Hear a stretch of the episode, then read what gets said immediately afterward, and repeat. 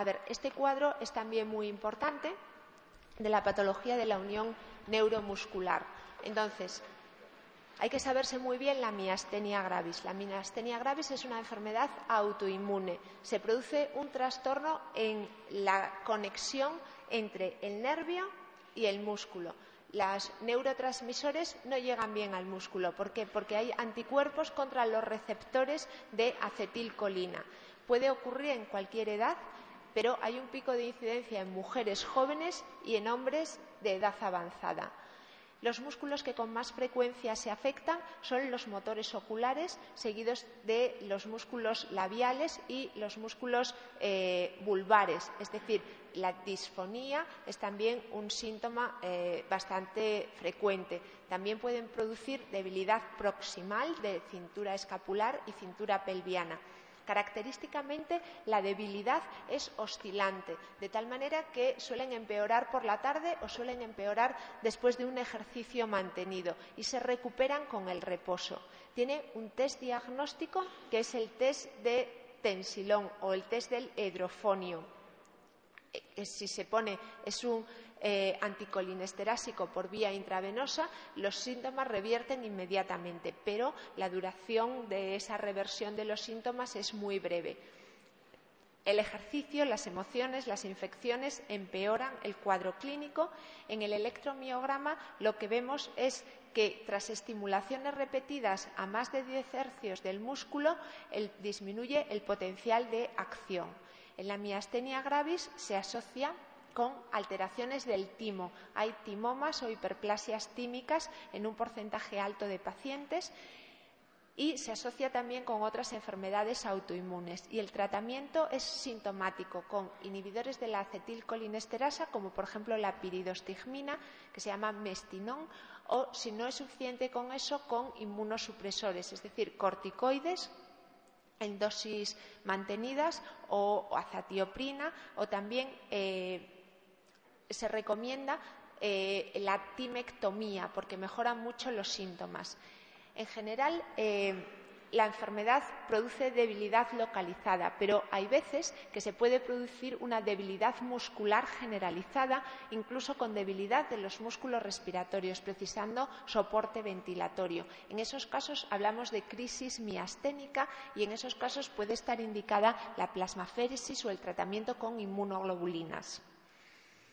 Vamos a ver, esa de las tres enfermedades es la más importante, miastenia gravis.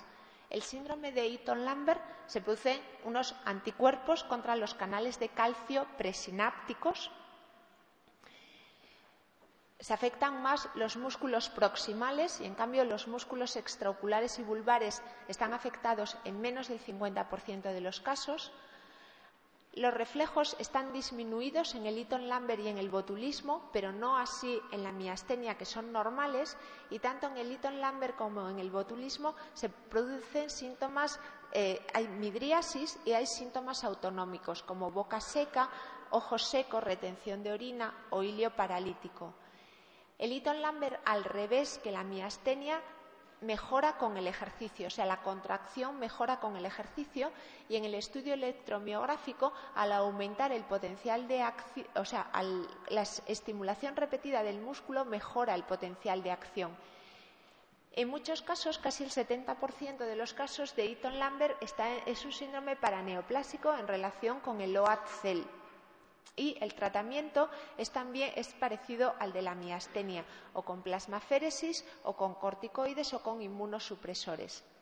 Y luego, por último, el botulismo se produce por la ingesta de una toxina, que es la toxina del Clostridium botulínico, eh, aparece una afectación precoz de los músculos extraoculares y de los músculos vulvares y luego lo que ocurre es una parálisis descendente. O sea, en el botulismo ocurre lo contrario que en el Guillain-Barré. Se van paralizando de la cabeza a los pies los músculos, incluida la parada eh, respiratoria o la dificultad respiratoria. Hay también midriasis, como en el Eaton-Lambert, y síntomas autonómicos y el tratamiento del botulismo, aunque hay antitoxina botulínica, en general es un tratamiento de soporte.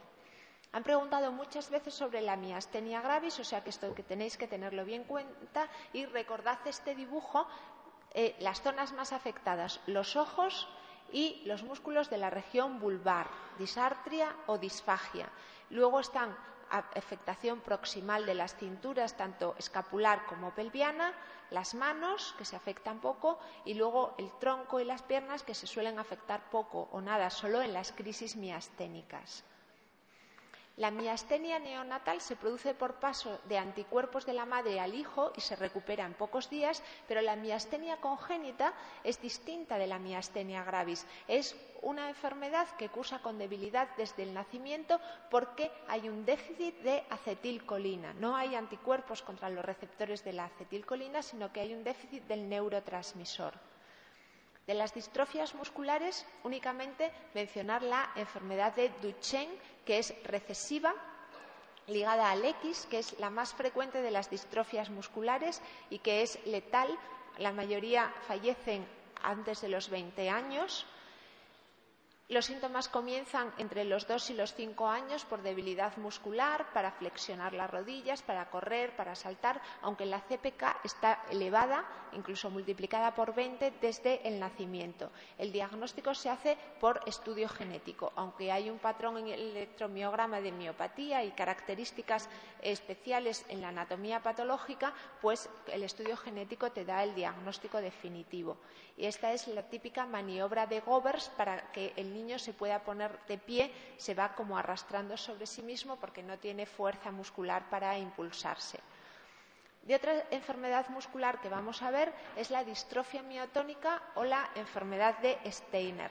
Aquí consiste en que hay un fallo continuado en la relajación muscular. Es la enfermedad del apretón de manos, porque te aprietan la mano, pero luego no te pueden soltar, no pueden relajarse. Es una enfermedad genética también por repetición de tripletes y tiene otras características como es la calvicie frontal, la tosis palpebral, cataratas subcapsulares, alteraciones en la conducción cardíaca, puede haber un bloqueo cardíaco de primer grado, miotonías en la mano, en ocasiones se asocia con retraso intelectual y la penetrancia es completa, pero la expresividad de la enfermedad es variable. Fijaros, otra característica es la atrofia de los músculos temporales y del esternocleidomastoideo y la cara está así de miopático con la mandíbula caída. Hay más frecuencia de síndrome de apnea obstructiva del sueño y el diagnóstico definitivo se establece con el estudio genético también, análisis del DNA. Vamos a repasar causas de tosis palpebral. Acordaros, había tosis palpebral en el síndrome de Horner, en la parálisis del tercer par, en los tres síndromes miasteniformes que hemos visto, Eaton Lambert, botulismo y miastenia gravis, y en esta enfermedad que acabamos de ver, la distrofia miotónica, que además se asocia con cataratas.